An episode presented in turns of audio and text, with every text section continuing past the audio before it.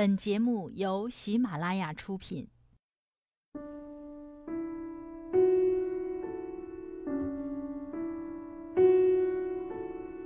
当城市变得越来越大，生活变得越来越浮躁，给我们一盏茶的时光，静看花开花落，默念寂寞书卷。晚上十点。倾听故事，感受生活。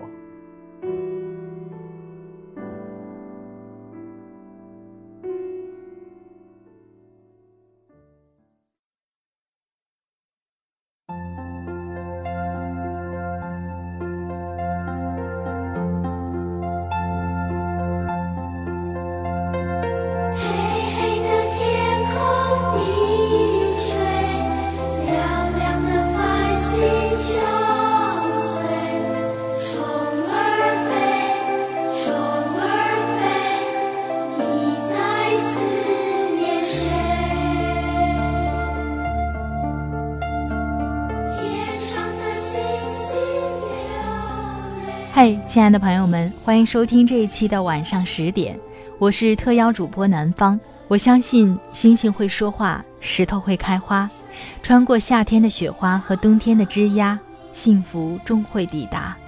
这里是晚上十点，倾听你我，分享故事。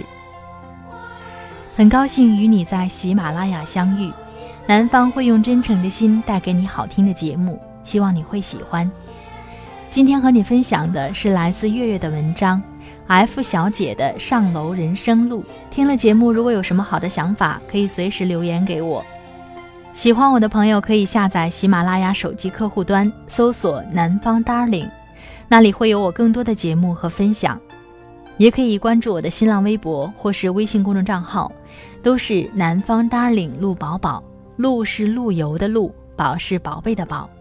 好了，开始我们今天的分享吧。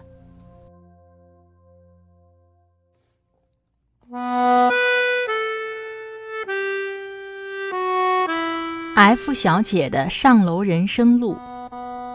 很多年后，F 小姐总是忍不住的回头去想：如果，如果，如果那一个夜，自己让许恒上了楼，人生会不会变成另外一个模样？电梯门才刚打开，F 小姐身边的几个小姑娘突然就尖叫着冲了出去。她们一眼就认出了远处那个戴着墨镜的女星陆景然。今天有一场明星见面会，影院门口粉丝们已经排了长队，他们抱着花，举着自己做的玩偶或标牌，一脸期待。F 小姐是和一个做记者的朋友一起来观影的，电影是许恒拍的。这些年，他的出片率虽然不高，但每一部都是票房保证。朋友们怂恿 F 小姐：“你去休息室跟许恒导演打个招呼吧，你们以前不是认识吗？”F 小姐眼睛一垂，有点尴尬：“算了，都好多年没联系了，人家都不一定记得我呢。我要是像你这么端着，根本约不到稿。”朋友语气犀利，但心是好的。F 小姐也犹豫起来，不就是打个招呼吗？那就去吧。离休息室还有一个拐角时，F 小姐停下脚步，整了整裙子，又从包里掏出小镜子，补了一下唇彩。她也不知道自己在紧张什么，她带着笑容走上前去，心里默念着一会儿见到许恒要说的第一句话，或者还是从赞美他的预告片开始吧。外头的工作人员很礼貌地把他拦下了。观影，请在影厅就坐。F 小姐顿时觉得尴尬起来，带着点解释意味道：“我认识你们导演，过来跟他打个招呼。”工作人员依然带着礼貌的微笑：“不好意思，徐导现在没有时间。”自己现在可真像一个等着签名或合影的粉丝。悲哀的是。自己也的确是个心存期待的粉丝，认识又怎么样？观众们都认识导演和演员，他们有必要去认识每一个观众吗？F 小姐胡思乱想起来。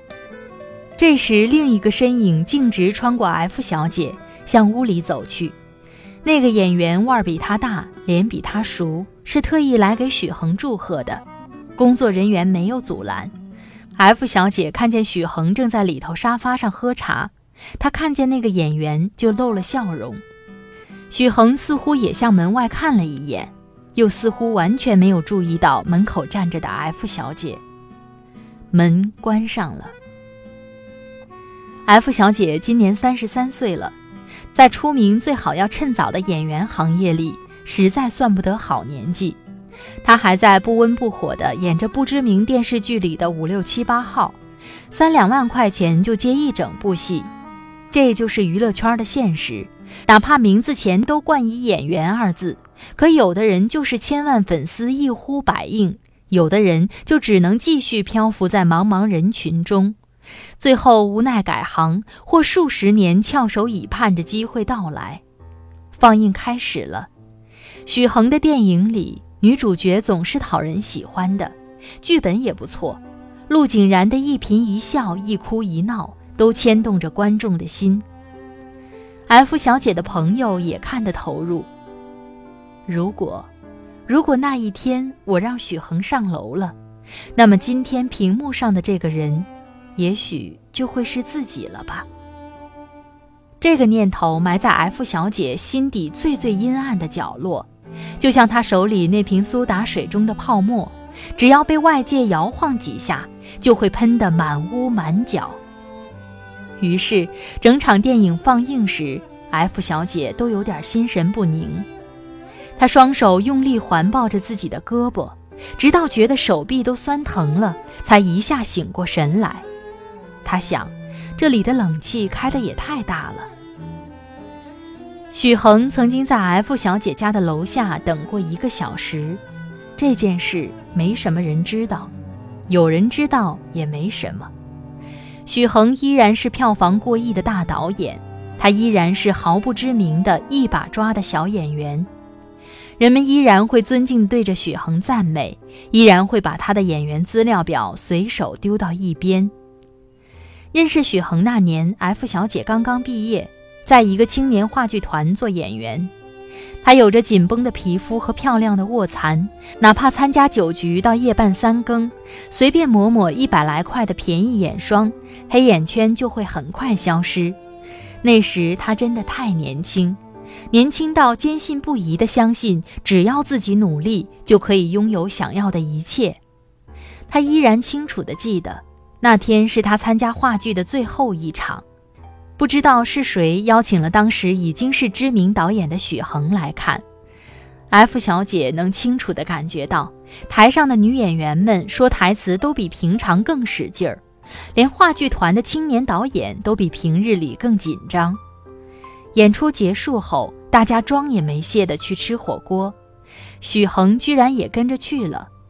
他似乎并不太能吃辣。F 小姐正好坐在许恒对面，就倒了杯热水放到他面前。许恒抬眼看他，他冲他笑了笑，眉眼弯弯。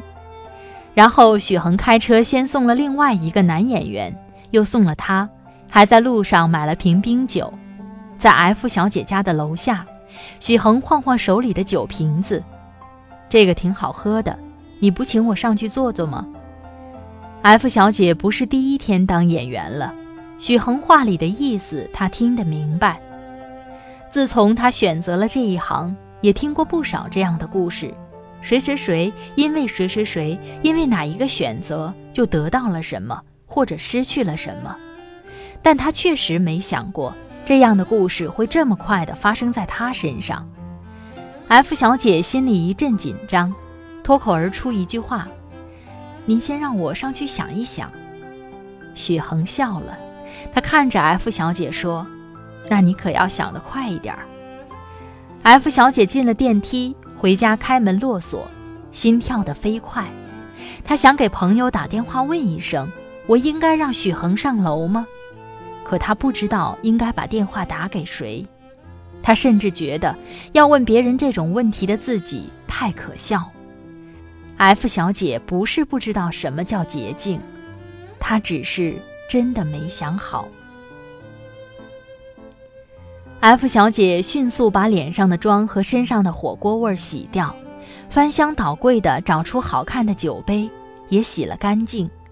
时间已经过去了一个小时。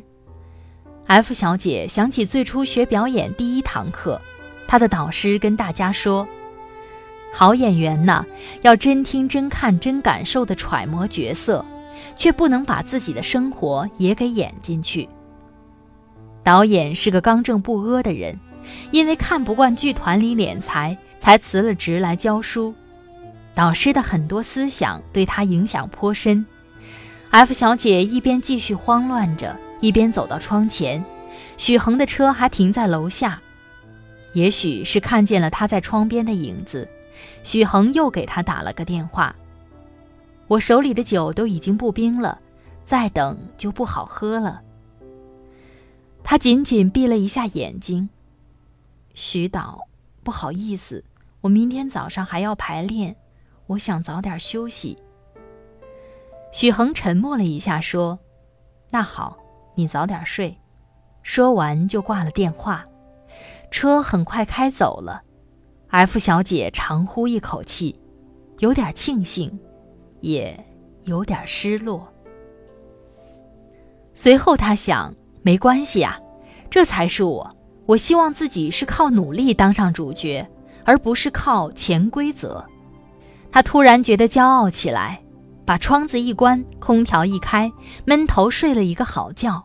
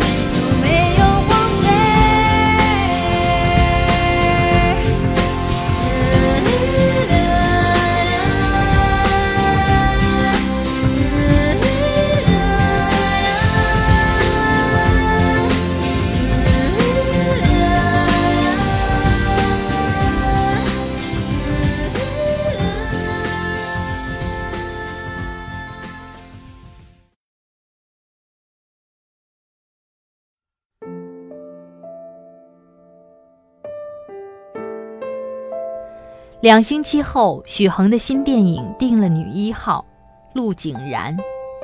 陆景然也是新人，脸上一对酒窝，的确是漂亮的，却也没有多出众，或者说没有比 F 小姐出众多少。至少 F 小姐自己是这么想的，她身边的好友也是这么对她说的。八个月后，电影上映，话题性满满，票房极佳。陆景然一夜走红，打开电视，随便哪个台都放着他代言的广告。一年后，许恒获了三个导演奖，陆景然拿到了最佳新人。F 小姐独自在家沉默着看了整场直播，茶几上放着一瓶那天许恒说好喝的冰酒，口感真普通，但她还是全喝完了。两年后，陆景然拍了个人首个电视剧。全国收视第一。F 小姐在茶余饭后听几个别的演员朋友说陆景然的八卦，他们的眼睛里带着鄙夷地说：“不就是那方面功夫好吗？”可 F 小姐看了陆景然的剧，觉得他其实演的真不错，当然，饭桌上的另几个女演员演的也不差，但她们从未大红过，和自己一样。F 小姐接着一边在话剧团继续演戏，一边努力地想往影视方面发展。五年后，许衡的影视剧一部比一部赚钱，陆景然则一部比一部费用翻倍。F 小姐还奔波在见组、见导演、见制片人的路上。对每一个可能给他工作的人，都报以带着一丝讨好的笑容。他好不容易拿到的角色，也被戏路更宽或者更有背景的姑娘们挤掉过。他无能为力，无话可说。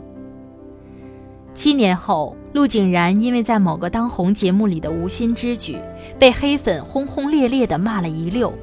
又在两个月后，凭借一条公益宣传影片，被粉丝轰轰烈烈的点赞传播。无论在不在镁光灯下，谁又能时刻如意呢？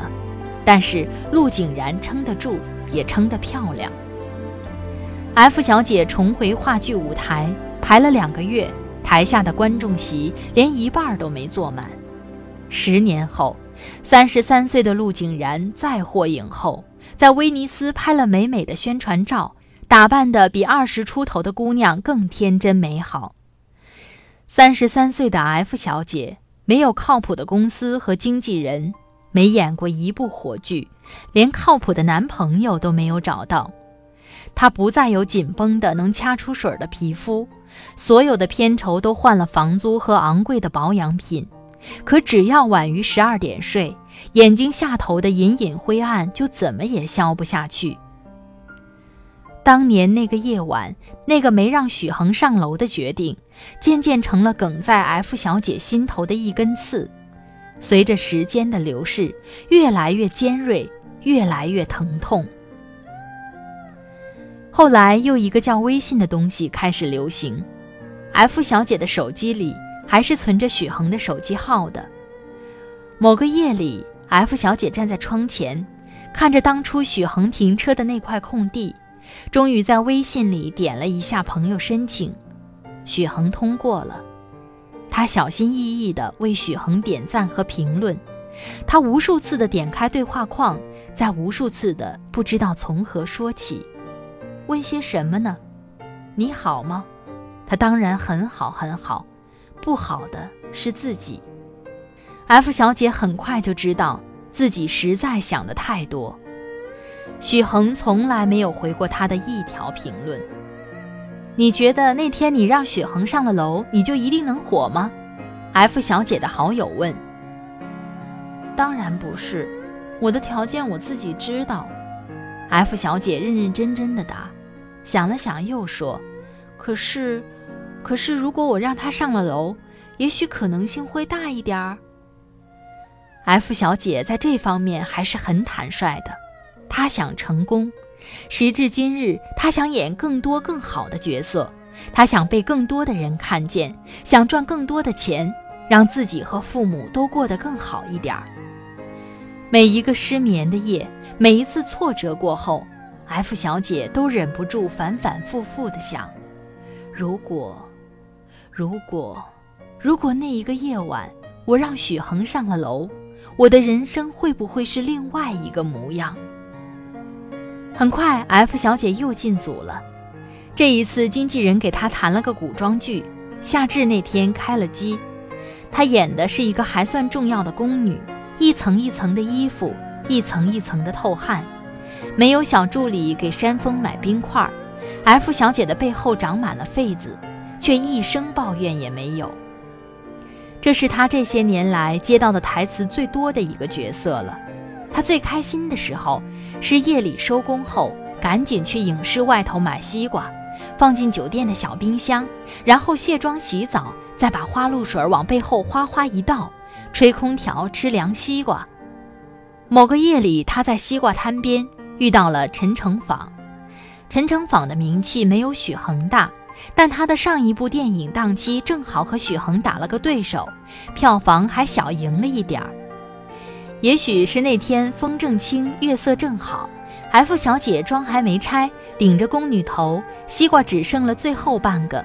她看着陈诚坊说：“要不陈导，我切一半给你吧。”陈诚坊当然看不上这么一个破西瓜，可他却看中了这个小宫女，像刚登基的皇帝那样居高临下。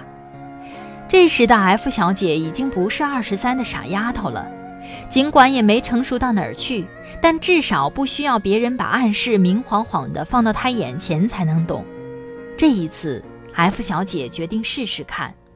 她想，试试吧，这应该是现在自己能遇上的最好也是最后一个机会了。回到北京之后，F 小姐就让陈诚坊上了楼。关灯的时候，F 小姐心里并没有特别的感觉，他以为他会觉得艰难或尴尬、紧张或无措，可是他没有，一切水到渠成，各取所需。陈诚坊起身喝了杯水，F 小姐披上睡袍，一时间也不知道说什么好。她走到茶几边，给陈诚坊泡了壶功夫茶。陈诚坊刚拿起杯子，电话就响了。他接起来说了两句，不大高兴的样子。然后他走到窗边，皱着眉头开始打电话。F 小姐左左右右的听到了几句，大概是什么广告出了问题。待陈诚坊挂下电话，F 小姐想了半天，安慰道：“都会解决的，你别着急。”可陈诚坊却突然怒了：“那你能替我解决问题吗？”一个一个的都在说不着急。F 小姐被吓住了。十分钟前，他们还躺在一张床上，像这个世界上最亲密的两个人。十分钟后，陈诚坊穿上衣服出门谈事去了。F 小姐知道自己并不是个会说话的人，可她真不知道自己这句话哪儿不对。陈诚坊走后。F 小姐把床单换了，洗衣机发出滴滴的声音，提醒她甩干完毕。拿出来一看，床单被染得黑黑一片。她这才想起之前丢了一条新裙子进去，结果忘记了，那黑色的裙子褪色的厉害。这是她最喜欢的一套床上用品。F 小姐手里紧紧握着染了色的床单，突然嚎啕大哭。没过几天，陈诚坊又打电话给 F 小姐，F 小姐赶紧化妆打车。到了茶馆时，里头已经坐了一桌人。陈诚坊没向 F 小姐做任何介绍，那些人也没人问她的名字。F 小姐发现自己什么话也接不上。半个小时后，陈诚坊看了她一眼：“你不是会泡茶吗？那你来泡吧。”F 小姐就枯坐在那里。泡了一整晚的茶，F 小姐突然真挚地羡慕起陆景然。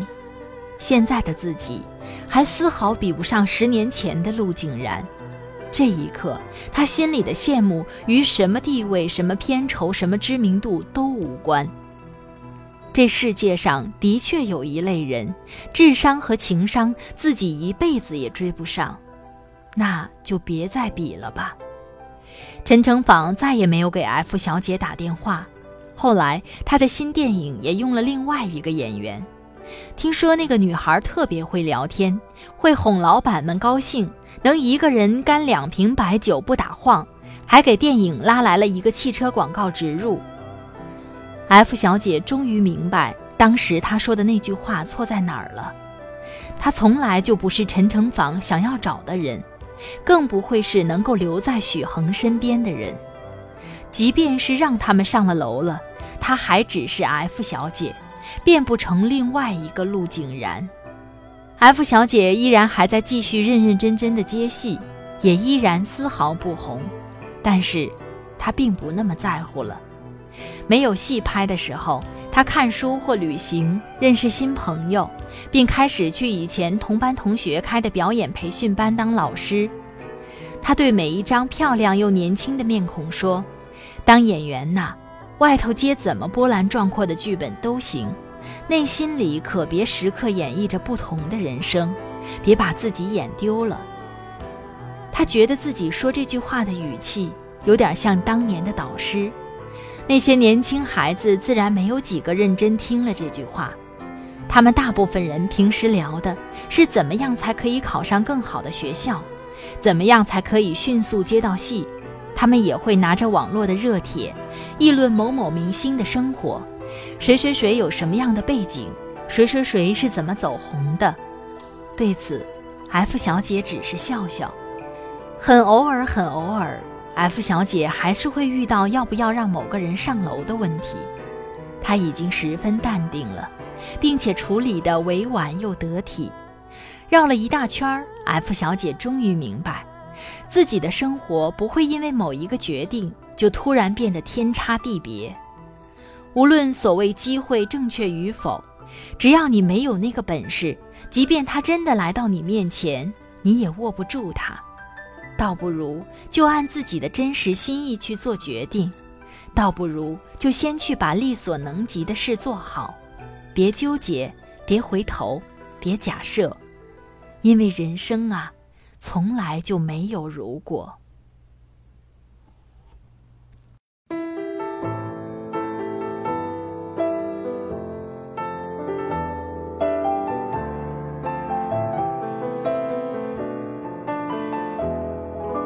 请不要灰心，你也会有人妒忌。你仰望到太高，贬低的只有自己。当失太早，旅游有太多胜地。你记住你发肤，会与你庆祝转机。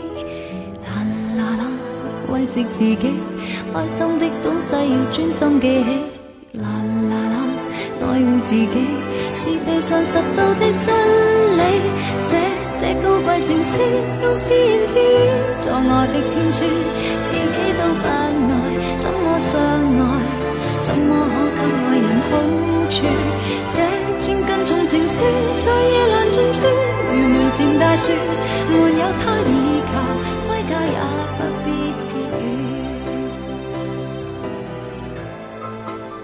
好？了，亲爱的朋友们，听了今天的节目，不知道你有怎样的感受？欢迎你随时评论给我。喜欢我的朋友可以下载喜马拉雅手机客户端，搜索“南方 Darling”。那里会有我更多的节目和你分享，也可以关注我的新浪微博“南方 Darling 陆宝宝”，陆是陆游的陆，宝是宝贝的宝。微信公众账号也是这个。另外，我的微信公众账号每天都会发送六十秒的晚安语音，感谢你的关注，非常感谢今晚你的聆听，晚安，今夜好梦，拜拜。开心的东西要专心记起，啦啦啦，爱护自己是地上拾到的真理。写这高贵情书，用自言自语作我的天书，自己都不爱，怎么相爱？怎么可给爱人好处？这千斤重情书在夜阑尽处，如门前大树，没有他倚靠，归家也不必避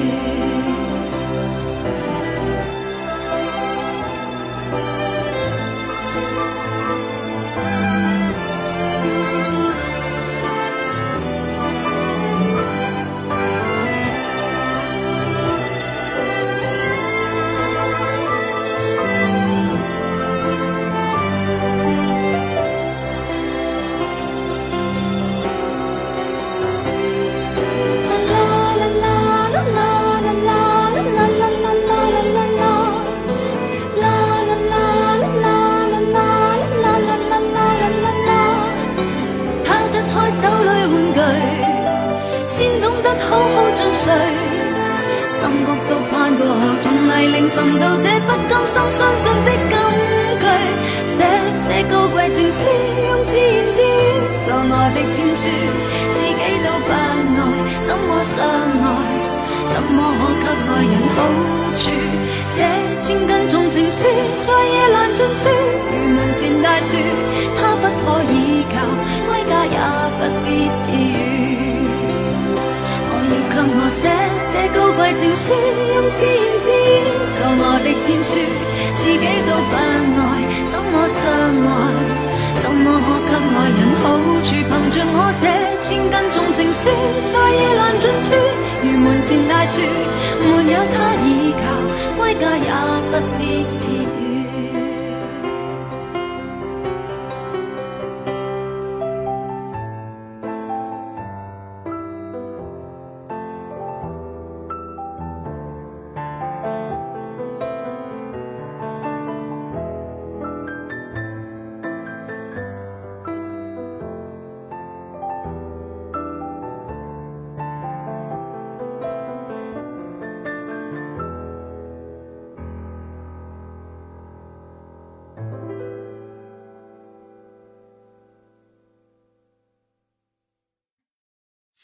喜马拉下，听我想听。